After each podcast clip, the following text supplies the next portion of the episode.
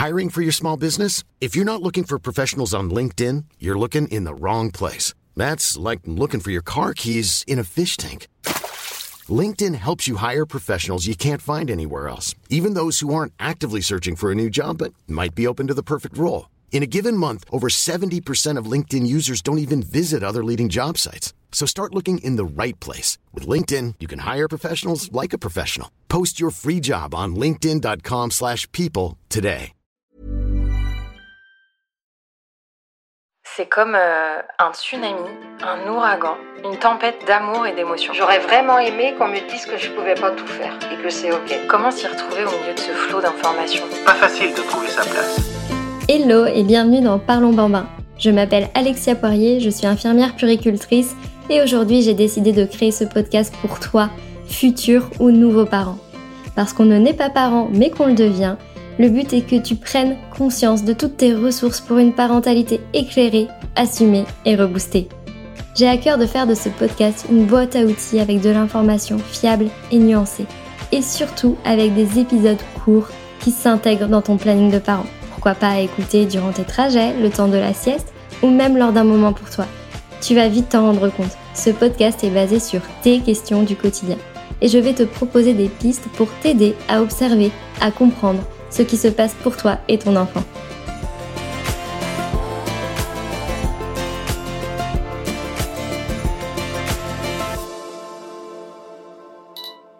Salut Alexia, j'aurais une question pour toi. Est-ce que euh, c'est vraiment euh, indispensable euh, une tétine pour l'arrivée de mon bébé? Est-ce qu'il faut que je prévoie ça pour mon séjour à la maternité? C'est vrai que le sujet de la tétine et de la succion chez l'enfant anime énormément de questionnements chez les parents. Et d'ailleurs, il y a quelques semaines, en mettant la boîte à questions sur Instagram pour euh, récupérer vos questions sur la thématique, j'ai eu énormément de questions qu'on va pouvoir balayer aujourd'hui. Jusqu'à quel âge a-t-on un réel besoin de succion? Dans quelles circonstances faire appel à la tétine? Est-ce que la sucette est indispensable pour l'enfant? Est-ce que le doigt abîme plus les dents que la tétine? La tétine et les réveils nocturnes, comment gérer? Allaitement et utilisation de la tétine, y a-t-il un risque de confusion? À partir de quand introduire la tétine si on allait Et surtout, la question phare, la top one. Quand initier le sevrage et surtout comment s'y prendre? Dans cet épisode, je vais te donner toutes les clés pour pouvoir raisonner, adapter ta posture face à ce sujet parfois un peu sensible. C'est parti et parce que je prône la parentalité éclairée et assumée, j'ai vraiment eu à cœur, dès le lancement de ce podcast, de vous faire un épisode autour de la tétine, sujet, comme on vient de le dire, parfois un peu sensible. Il y a des pour, il y a des contre. L'important, c'est de mettre du sens derrière tes actes, nos actes. Alors voici un petit focus qui, j'espère, pourra te guider dans ce sens.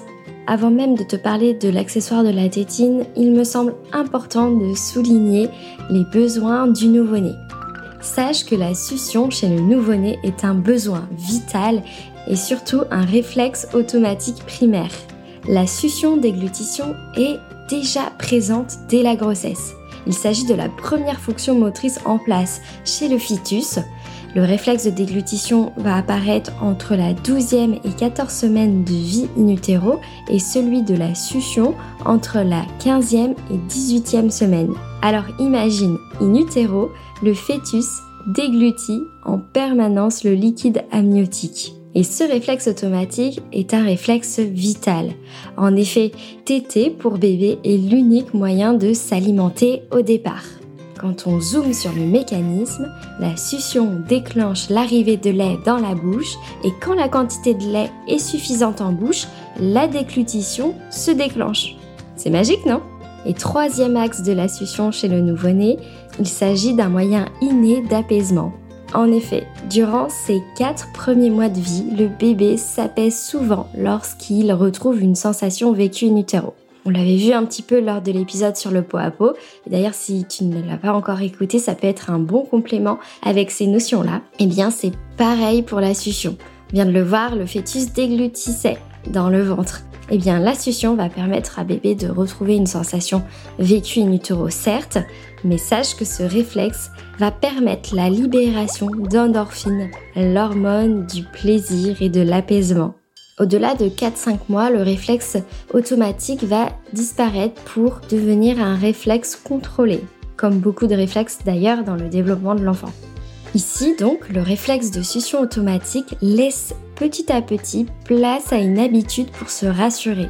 Mais je vous rassure, si vous avez déjà pensé au sevrage peut-être, dites-vous que vous allez pouvoir aussi trouver d'autres astuces pour rassurer votre enfant, comme par exemple introduire le doudou ou vraiment passer des temps de proximité avec lui quand il sera en détresse ou créer des routines. Mais tout ça, ça va se créer au fur et à mesure de son développement et de votre posture aussi de parent. Donc sachez que des alternatives sont possibles si on souhaite initier un sevrage chez notre enfant. On va y revenir dans cet épisode. Dans quelle situation utiliser la tétine chez le nouveau-né? Tout d'abord, il y a plusieurs cas particuliers.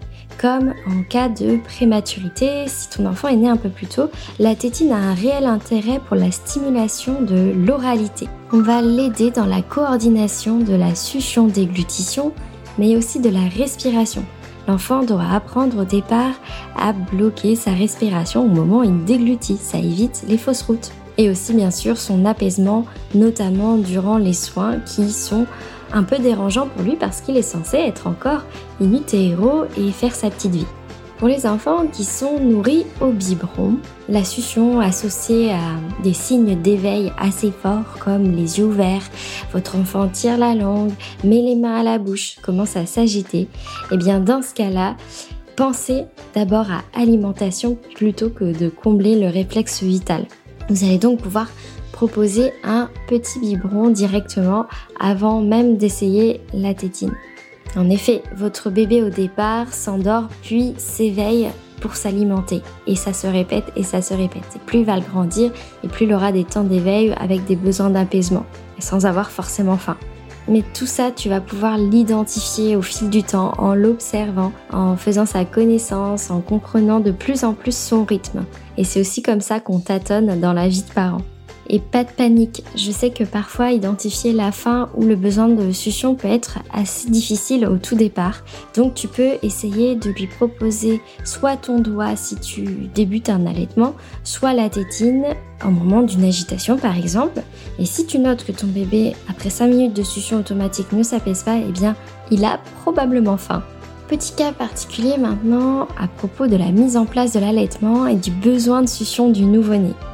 Physiologiquement, le bébé est programmé pour téter au sein, stimuler la production de lait maternel et ainsi garantir sa survie et donc la lactation.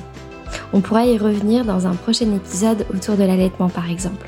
Et concrètement, chez le bébé allaité, pour que la lactation s'installe correctement, la réponse aux besoins de succion durant le premier mois de vie doit être la mise au sein.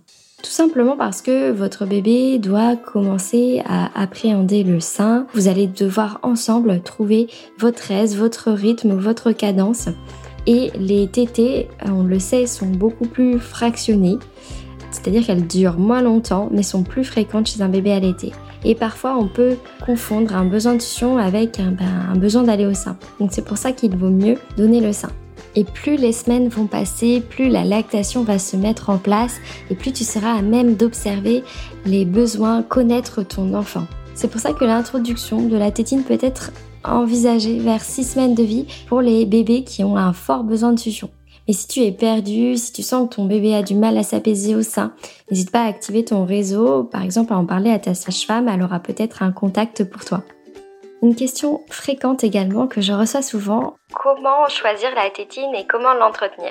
Bien, c'est vrai, il existe différentes formes de tétines, des tétines plutôt plates qui sont réversibles, c'est-à-dire qu'on peut les mettre dans un sens ou dans un autre, ça ne changera rien par rapport à la position de la langue. Il y a des formes plutôt physiologiques. Première chose, est-ce que ton bébé l'accepte? Il y a tellement de formes et tellement de bébés différents que certains vont préférer les formes physiologiques et d'autres les formes plutôt plates. Donc à voir selon ses préférences, n'hésite pas à changer. Mais c'est vrai que souvent la première tétine est souvent acceptée, donc euh, les parents vont rester sur cette forme-là. Deuxième critère, il va falloir que tu choisisses la texture la plus souple possible pour ton bébé. On va le voir, ça va permettre d'éviter certaines répercussions à long terme. Et troisième critère à propos de la taille recommandée. Alors c'est vrai que sur les packaging, il y a des âges indicatifs, mais je te suggère de ne pas changer, ne pas évoluer dans les tailles tant que ton enfant l'accepte. Parce que on préférera utiliser la tétine la plus petite possible par rapport au risque de déformation, de malposition, notamment au niveau du palais et de l'arcade dentaire. Concernant l'entretien de la tétine, c'est un petit peu à la carte et selon les exigences de chaque famille, mais la stérilisation n'est plus systématique et quotidienne. Alors comme indiqué sur le packaging, il va falloir évidemment la stériliser lors de la première utilisation et puis après ça va être un petit peu à la carte. Mais tout comme la tétine d'un biberon, on va venir la nettoyer quotidiennement avec par exemple du produit vaisselle et un petit peu d'eau chaude. Et de temps en temps, tu as le choix de pouvoir la stériliser. Il y a même des dispositifs qui existent euh, comme des boîtiers à placer directement au micro-ondes par exemple. Et bien sûr, dès qu'elle commence à se colorer, être un petit peu poreuse ou que la texture change à ton goût ou qu'elle se déforme, il faudra bien entendu la changer. Alors maintenant, je te propose de rentrer un peu plus dans le vif du sujet et d'aborder les problématiques liées à l'utilisation de la tétine. Une autre question maintenant qui est revenue beaucoup beaucoup de fois dans la boîte à questions. Il s'agit donc de la problématique de l'utilisation de la tétine dans l'endormissement et lorsque bébé se réveille, il est incapable de se rendormir seul, vous êtes obligé d'intervenir pour lui redonner sa tétine. En effet, au départ, l'enfant a besoin d'aide pour se rassurer et pour pouvoir trouver le sommeil. C'est le chemin de l'autonomie au sommeil et je pense qu'on aura l'occasion de faire un focus complet lors d'un prochain épisode. Et concrètement, pour parler de la tétine, la succion, si ton bébé s'endort avec la succion, il en aura besoin lors de chaque micro-réveil afin d'enchaîner ses trains du sommeil et de ne pas sortir complètement du sommeil. Il va donc enchaîner les cycles de sommeil difficilement et aura besoin de la succion lors de chaque micro-réveil et donc souvent de ton intervention. Mais tu vas pouvoir un petit peu changer la donne juste en adaptant ta posture. Il y a plusieurs axes. Si tu sens que la tétine est un réel besoin et que ton enfant y est très attaché, ce que je te propose c'est de lui permettre de retrouver sa tétine seule en pleine nuit. Tout d'abord, tu vas commencer par en placer plusieurs dans son lit 4, 5, 6, même si tu veux, de préférence phosphorescentes. Tu vas pouvoir les attacher à la turbulette ou sur un doudou, mais attention, si le doudou est lourd ou bien c'est un peu comme l'attache tétine avec euh, des grosses perles, on a tous l'image, plus c'est lourd et plus ça va faire un poids dans la bouche de l'enfant et donc accentuer certaines déformations de sa bouche. En plus de lui proposer plusieurs tétines dans son lit, en journée, il va falloir apprendre à ton enfant à récupérer seul sa tétine avec ce premier réflexe de ne pas lui mettre directement dans la bouche. Plus il deviendra autonome en journée, plus il le saura aussi sur ses temps de sieste et progressivement en pleine nuit, il n'aura plus besoin de ton intervention. Tu peux donc t'installer lors de son temps d'éveil, lui placer sa tétine en lui indiquant où elle se trouve à côté de lui, de préférence dans son champ de vision au départ, et puis lui indiquer et éventuellement l'aider. Et en l'aidant, tu vas plutôt placer sa main sur la tétine et lui montrer le geste de porter la tétine à la bouche, mais avec sa main et non la tienne. Même chose lors du coucher. Plutôt que de lui mettre directement sa tétine dans la bouche, essaye de la poser auprès de lui tout en lui indiquant où elle se trouve. Et au départ, pour lui montrer le chemin, donc c'est prendre cette fameuse tétine avec sa main et lui porter à la bouche tout en le valorisant. Ça marche très bien. Et tu vas voir avec le temps, plus ton enfant va grandir aussi sur le plan moteur, se développer et va pouvoir facilement prendre les objets dans son environnement proche. Donc avec un bon entraînement, ton enfant arrivera à se débrouiller rapidement. Mais peut-être que cette situation te met en difficulté et que tu souhaites tout simplement accompagner ton enfant vers un sevrage. Eh bien, je t'éclaire tout de suite sur la question en fonction de son âge. Nous venons de le voir jusqu'à 4-5 mois, le réflexe de succion est un réflexe primaire automatique et permet la libération d'endorphines. Il est donc contre nature et difficile d'enclencher un sevrage avant cette période-là. Certains bébés y arriveront, d'autres pas, et du coup c'est un petit peu normal. Alors la meilleure période pour initier un sevrage si on souhaite que l'enfant ne s'y habitue pas trop ou ne la garde pas trop longtemps, c'est entre 4 et 5 mois. Parce que c'est à ce moment-là que le réflexe automatique s'estompe et que vous pouvez donc euh, le stopper euh, comme ça, entre guillemets, en un claquement de doigts. On va seulement rester un petit peu ouvert aussi et ouverte, euh, c'est-à-dire que on va pouvoir utiliser quand même cette tétine en dernier recours entre guillemets lors d'un gros chagrin par exemple ou euh, d'une séparation d'un moment compliqué, par exemple euh, lors de l'adaptation à la crèche ou des choses comme ça. Si on sent qu'on n'a pas d'autres sources, qu'on a déjà tout essayé, portage, etc., il faut aussi rester un petit peu ouvert au départ. Tu vas aussi éviter d'initier ce sevrage lors d'une période de changement ou de chamboulement chez l'enfant.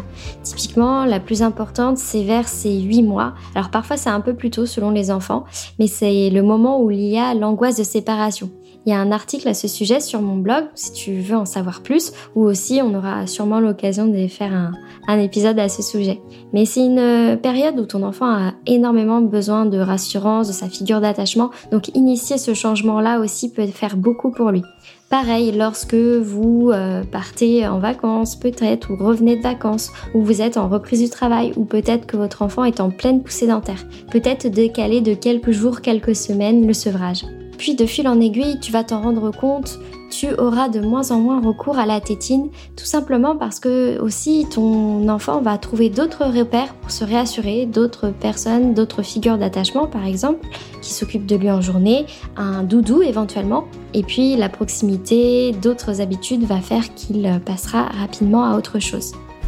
Mais après six mois, et selon la sensibilité de ton enfant, le sevrage devra se faire vraiment de manière progressive. Nous l'avons vu un peu plus tôt, le réflexe de succion automatique a laissé place maintenant à une habitude pour se rassurer. Il va donc te falloir instaurer des règles d'utilisation pour l'amener progressivement vers autre chose. Par exemple, tu peux tout d'abord mettre un lieu d'utilisation des conditions. La tétine va s'utiliser uniquement dans le lit, pour le temps de sieste par exemple ou de sommeil, dans la voiture pour les temps de trajet ou en poussette. Ce sont des exemples. Tu peux choisir un seul élément si ton enfant le vit bien aussi. Ça peut être également de faire déposer la tétine à ton enfant dans une petite boîte après chaque utilisation. Typiquement, tu peux inclure dans, le rituel du lever, donc euh, au moment du change, de, euh, de le valoriser et de l'inviter donc à retirer cette tétine. Il a bien identifié cette boîte, il sait à quoi elle correspond et il sait où elle est rangée. Cela n'empêche pas que ton enfant peut tout à fait te demander la tétine lorsqu'il est vraiment en détresse. N'hésite pas à poser des mots sur ce qu'il ressent également. Parfois, la diversion aide beaucoup l'enfant et il peut vite oublier, grâce à vous, votre posture, son besoin de tétine. Autre règle très importante et à instaurer dès le plus jeune âge d'ailleurs, ne pas utiliser la tétine lors des temps d'éveil. En effet, les bébés, dans leur développement psychomoteur, ont besoin de passer par la phase orale. Et je pense que tu l'as vraiment observé parce que ton enfant porte souvent les choses à la bouche. Et en fait, c'est pour comprendre leur taille, leur volume par rapport à son corps. Et ça fait vraiment partie d'une étape.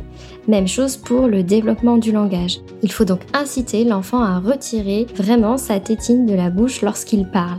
Et finalement, si on définit des lieux et des conditions d'utilisation, on aura moins à faire entre guillemets le gendarme par rapport au fait de parler avec une tétine dans la bouche parce que sur ces temps d'éveil, votre enfant est censé ne pas avoir cette tétine ou alors avoir le réflexe de la retirer. C'est pareil avec l'entraînement et de la bienveillance, il va vite prendre l'habitude. Et enfin, pour le retrait définitif, vous allez définir un objectif, une perspective de grand. C'est-à-dire que cette perspective, l'acte de laisser sa tétine pour toujours, va lui faire se sentir grand, lui signifier que ça y est, il a passé une étape et ça va vraiment le valoriser. Donc il faut vraiment amener les choses dans le sens tu vas devenir grand plutôt que d'utiliser euh, la forme péjorative, c'est-à-dire tu n'es plus un bébé, il ne faut pas utiliser ta tétine. Parce que là, on remet une étiquette de bébé à l'enfant qui a grandi. L'argument favori des parents que je rencontre, c'est souvent l'utilisation du Père Noël. Ça permet d'apporter quelque chose de assez mystique, féerique autour euh, voilà, de ce personnage auquel on va lui laisser euh, cette fameuse tétine. Il y a aussi la fée tétine qui peut être utilisée. On peut utiliser quelques livres de la médiation, voilà, en parler de temps en temps à l'enfant, en lui rappelant que l'échéance arrive, etc. Ça peut être aussi avant l'entrée à l'école, ça peut être un bon moyen de signifier à l'enfant que ça y est, il devient grand et ça se concrétise. À partir de ce moment-là que votre enfant euh, a laissé définitivement sa tétine, évitez d'en garder en stock à la maison si jamais il tombe dessus ou même c'est comme un fumeur qui vient d'arrêter de fumer, si on laisse un paquet, la tentation est trop grande euh, à la première difficulté entre guillemets. Si vraiment ça se passe très mal, lors des premiers jours, euh, bah voilà, vous pouvez toujours aller en racheter une en pharmacie, mais c'est vrai que ça motive plus quand on n'a pas une rechange directement chez soi. C'est nécessaire d'encadrer l'utilisation de la tétine et quels sont les effets néfastes entre guillemets tout d'abord, chez le bébé allaité, sache que le risque de confusion sein-tétine est vraiment bien présent. Parfois, un bébé va très bien accepter la tétine et du jour au lendemain va se mettre à faire une confusion, moins bien prendre le bout de sein. Aussi, il y a un risque de baisse de laxation par défaut de stimulation du mamelon si on a mal interprété un signe d'éveil et qu'on a plutôt proposé une tétine à la place du sein. Nous en avons parlé un petit peu, les micro-réveils et l'autonomie au sommeil peut être perturbée et mettre en difficulté votre bébé s'il ne sait pas récupérer seul sa tétine. Il aura besoin de votre intervention et de cet objet pour se rendormir, juste à temps qu'il puisse le faire par lui-même s'il apprend. Au niveau du développement psychomoteur, le bébé s'éveille, il a besoin de découvrir en portant les mains à la bouche les objets. C'est la phase orale, on en vient d'en parler. Avec une tétine, l'enfant ne porte plus à la bouche. Donc on vient entraver cette phase. Donc important de lui retirer sa tétine à ces moments-là. Le placement de la langue est chamboulé. Quand bébé babille, s'exprime avec une tétine en bouche, la langue ne colle pas le palais. Et donc, plus tard peut survenir, si on n'intervient pas, des problèmes pour articuler ou encore mastiquer et déglutir. L'enfant va donc parfois baver et même zozoter. De plus en plus de dentistes le constatent, le port de la tétine intensive et au long terme participe à la déformation de l'arcade dentaire et c'est pareil pour le pouce d'ailleurs. Et enfin, il y a aussi le statut social de l'enfant. C'est-à-dire qu'un enfant plus grand qui commence à être scolarisé peut rencontrer des problèmes. La tétine à l'école peut réellement le mettre en marge et lui coller une étiquette de bébé. Alors, si on peut accompagner l'enfant dans le sevrage de la tétine avant ce moment-là, c'est top. Voici les 4 points clés selon moi à retenir pour cet épisode. Tu l'auras compris, de la grossesse à 4 mois, la succion est un réflexe automatique primaire chez l'enfant qui participe à son apaisement grâce à la sécrétion d'endorphines, l'hormone du plaisir et de l'apaisement le risque d'apparition de troubles liés à une utilisation non cadrée de la tétine en fonction de votre situation sont réels. Il te faudra donc adapter ta posture si jamais tu allaites, si tu constates des micro-réveils. Si tu souhaites que ton bébé ne la garde pas trop longtemps, le sevrage doit être réalisé entre 4 et 5 mois dans des conditions favorables, c'est-à-dire en absence de poussée dentaire ou de changement par exemple. Après 6 mois, le réflexe n'est plus automatique et la succion est une réelle habitude d'apaisement chez ton enfant.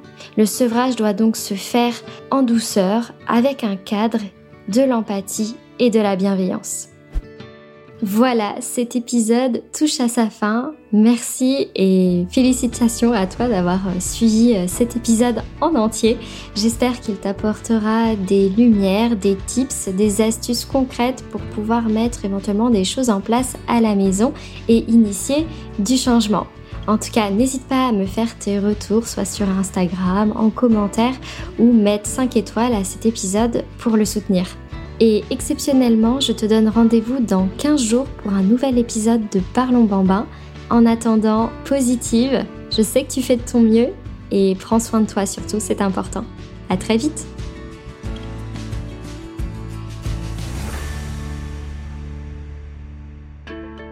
Merci à toi pour ton écoute et ton attention durant cet épisode. J'espère qu'il t'a donné des pistes de réflexion et que mes tips vont t'apporter une touche de soutien dans ta vie de parent. Si toi aussi tu as une question et que tu veux participer à la création d'un épisode, tu peux me l'adresser dans la boîte à questions sur mon compte Insta Parlons Bambin. Plus aucun parent seul face à ces questions. Voilà mon ambition. Car pour moi, un parent informé est un parent qui a le choix. Si tu partages cette conviction, tu peux mettre ta pierre à l'édifice en diffusant ce podcast autour de toi. Objectif, parlons bambin dans toutes les oreilles des futurs ou nouveaux parents. Alors n'hésite pas à mettre un cœur, 5 étoiles ou même commenter sur l'appli d'écoute de ton choix. À très vite.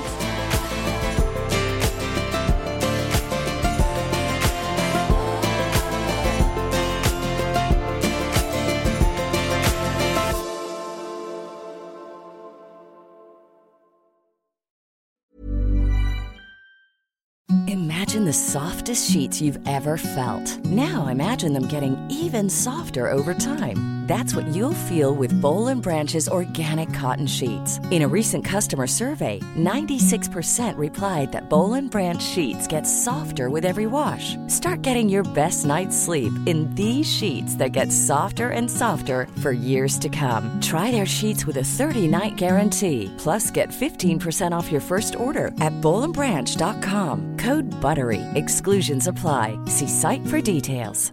Want flexibility? Take yoga. Want flexibility with your health insurance? Check out United Healthcare Insurance Plans. Underwritten by Golden Rule Insurance Company, they offer flexible, budget friendly medical, dental, and vision coverage that may be right for you. More at uh1.com.